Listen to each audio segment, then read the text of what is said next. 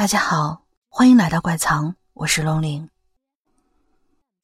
今天的故事题目叫做《地老大》，由鬼有龟先生改编创作。好先进，那有没有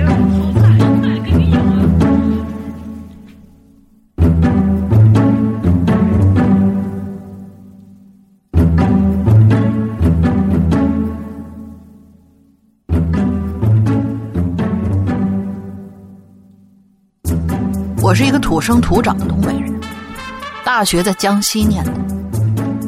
当时我们寝室总共四个人，除了我之外，还有个四川的，两个江西本地的，其中有一个是江西泸溪的。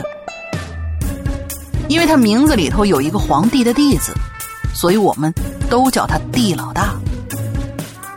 为什么起这外号呢？因为这人是一个地道的学霸。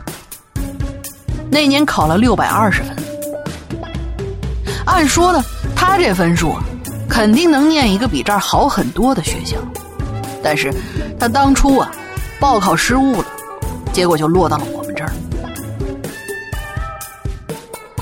这地老大呢，内向不爱说话。刚开始住在一起的时候，我们哥仨话就不多。但是人家这个不爱说话，不是仗着学习好装的看不起人什么，他呢属于真内向。地老大学习很好，形象也不错，又是本地人，但凡活泛点肯定能处个女朋友啥的。可是四年下来，一个女朋友也没处。为啥呢？因为他呀，跟女孩说话就会脸红。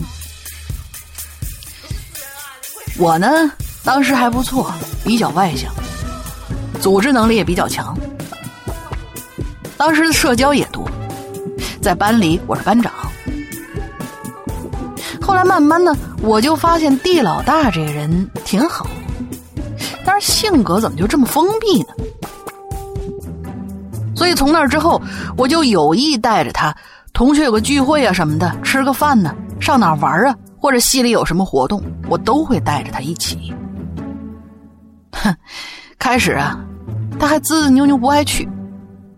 我说那不行，你好歹也是个大学生了，你得有个大学生的样啊，哪能一天就一个人待着呀？那将来连点回忆的东西都没有。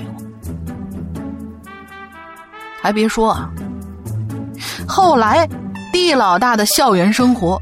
在我的帮助之下，就打开了一扇窗。你看，地老大这人话不多，但是呢，他心里特别有数，知道我对他不错，所以在所有同学里头，他跟我也是关系最好的。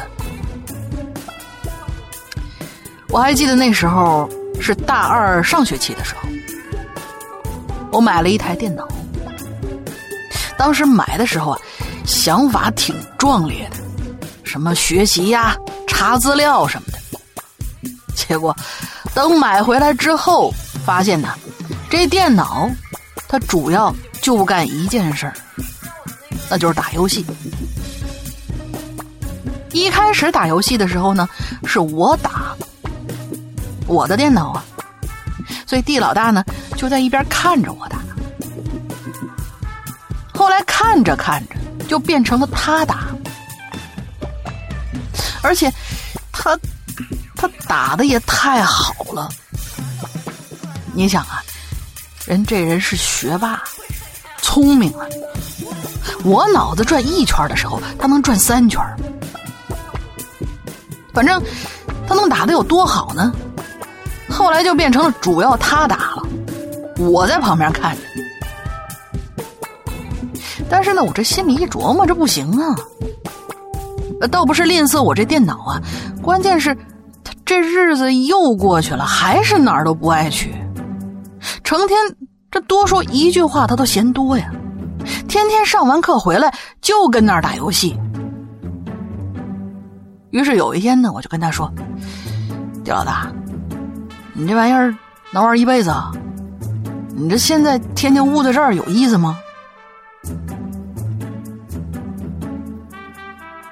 可是我这不说还好点儿。说完了之后，大二下学期有一天，这地老大就神叨叨的找我：“哎，走，跟我出去一趟啊！”我说：“干啥呀？”家里头给我钱了，陪我买个电脑去。好家伙，这下行了。以前用我电脑的时候，他多多少少还会有些顾虑。这回拿自个儿的电脑玩，那可谓就是通宵达旦了。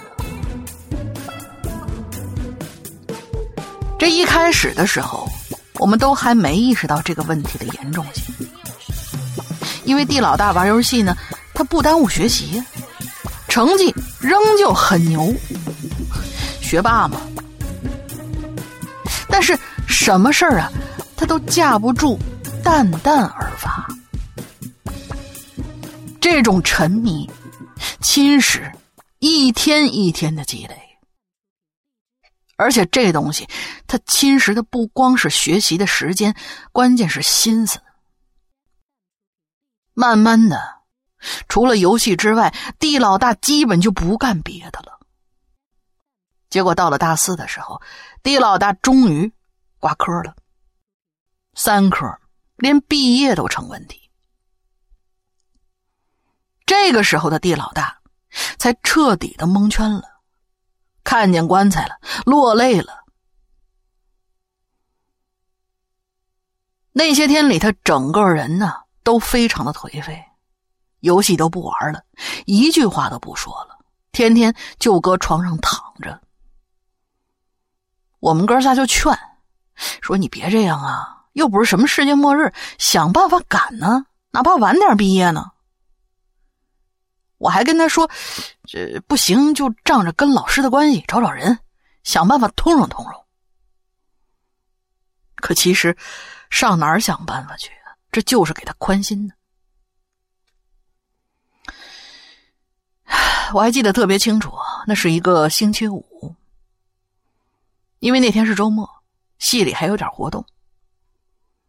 就在那天下午的时候，地老大来找我了。他说：“咱晚上吃个饭吧，我请客。”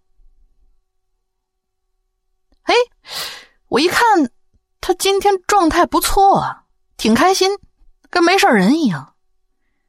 我就说：“哟，你是缓过来了，要洗心革面，重新做人呢？”地老大就跟我说：“晚上吃饭找谁找谁。寝室里那哥俩，另外还有班里的几个男生。”我当时就有些诧异，我说：“这么多人啊，你确定是你请啊？”因为他这个人呢，四年下来除了 A A 制，基本没掏过钱。地老大呢，就很肯定的点了点头，没错，我请，就在校门口饭店。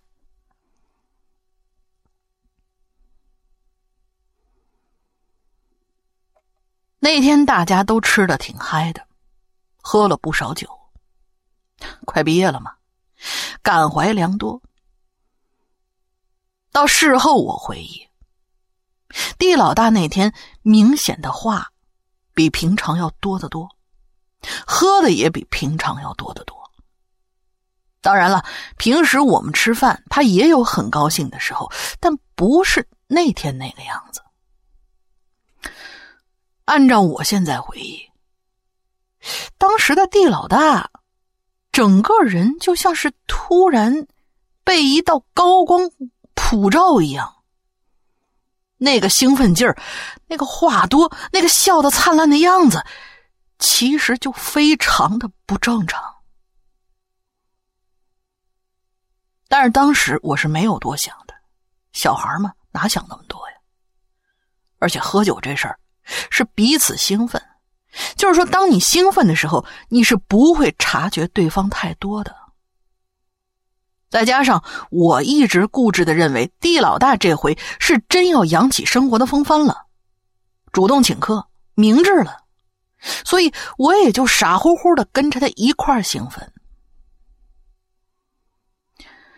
后来那天，地老大提前喝多了，但是做人还是很讲究的，结了账之后还给我们留出了多余的酒钱，再之后就走人了。等我们哥仨回到寝室的时候，我们看到地老大已经躺在床上睡着了，于是我们也就都纷纷上床睡觉。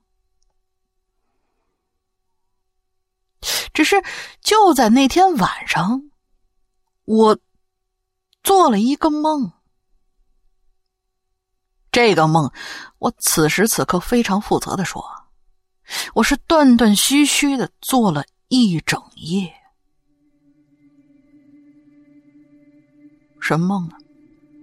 就一个情节，在一个封闭的屋子里头，特别黑。地老大站在屋里，冲着我招手，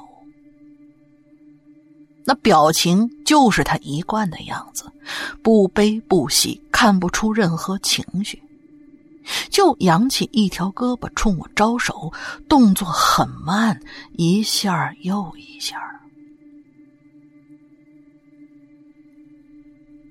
我印象之中，在梦里啊，我应该是问他了，说你干嘛呢？什么事儿啊？但他不说话，就是冲着我招手。那天晚上，你要说我一共醒了几次，我忘了，但是肯定醒过不止一次。醒了又睡，睡了又醒，睡着之后还是那个梦。封闭的屋子，黑咕隆咚，地老大站在里头冲我招手，动作很慢很慢，就。是怎么一个慢劲儿呢？现在我眼前好像都清晰可见，那就像是电影的慢镜头一样。之后我会再醒，然后又再睡，还是那个梦。那个梦，我那天晚上做到什么程度？你想啊，第二天早上我醒过来的时候，我自己在心里还咕叨了一句：“好嘛，梦了一晚上地老大呀。”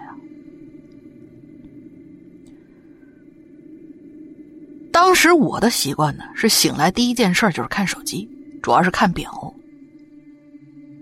但是那天我醒过来一看，我当时浑身就凉了一下。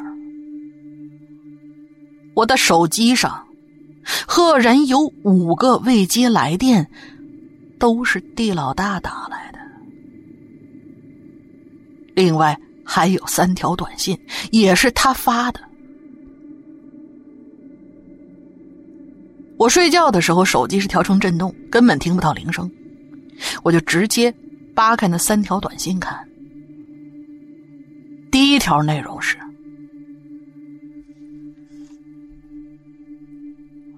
坤哥，我没勇气活下去了，再见了，谢谢你啊，你对我的好，我一直都知道。”第二条内容是：坤哥，面对死亡，我突然发现，原来死也是需要勇气的。我在十七楼的楼顶，你能上来陪我聊聊吗？然后就是第三条。算了，太冷了，我下来了，没事了，请你为我保密啊。看完这三条短信，我赶紧抬头往地老大床上看。其实，刚才看第一条短信的时候，或者看他那五个未接来电的时候，我就应该先往他床上看一眼的。但是我人当时已经懵了，直到现在才想起来，赶紧看床上有没有人。我把目光投过去，然后一直盯着看，之后揉揉眼睛再看，终于确定。人在床上躺着的，说出来不怕您各位笑话。就这人呢，在那个情况之下，那脑子，我我当时就问自己：现在他人是在这儿，那他是压根就没跳楼啊，还是跳完之后被抬到这儿的？我是真的非常认真的想了一下，之后我才告诉自己，肯定没跳。要是真跳了，那不能往这儿抬啊。之后我就快速下了床，下了床之后就跑到了地老大的床边，在看这个人。还好，喘着气儿，睡得还挺香的。我这才算是彻底的放下了心。但是我当时真的是连走回床边的力气都没有了。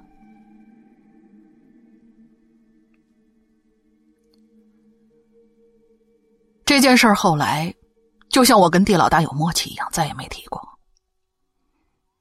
有好几次，我那话都到嘴边了，想找他聊聊，当然是好心的，我就想告诉他，你不能拿自己的命这么不当回事儿。但是后来我想过了，经过这件事儿，他的感触应该比我更深，用不着我再提醒他，反而留着这层窗户纸，应该是对他最大的尊重了。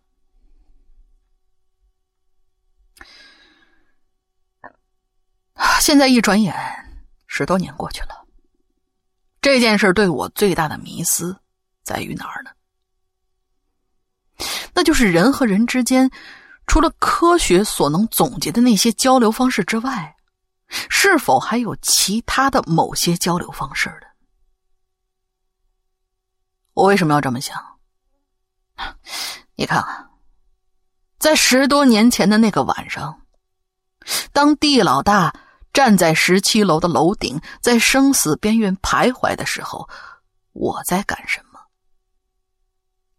我躺在屋里。在睡觉，在反复的做着一个关于他的梦。他站在一个封闭的房间，脸上没有任何的表情，不断做着那个动作，就是慢慢朝我招手。那到底是在向我告别，还是在向我求助呢？又或者，两者都有？而这两者，我都敢百分之百的确定，也一定是地老大当时在真实世界里的全部心情写照。否则，他也不会给我打五个电话，不会给我发那三条短信。那么，那个站在十七楼楼顶的地老大，和在我梦里朝我招手的地老大，是否存在着某种必然的联系呢？我，我也不知道。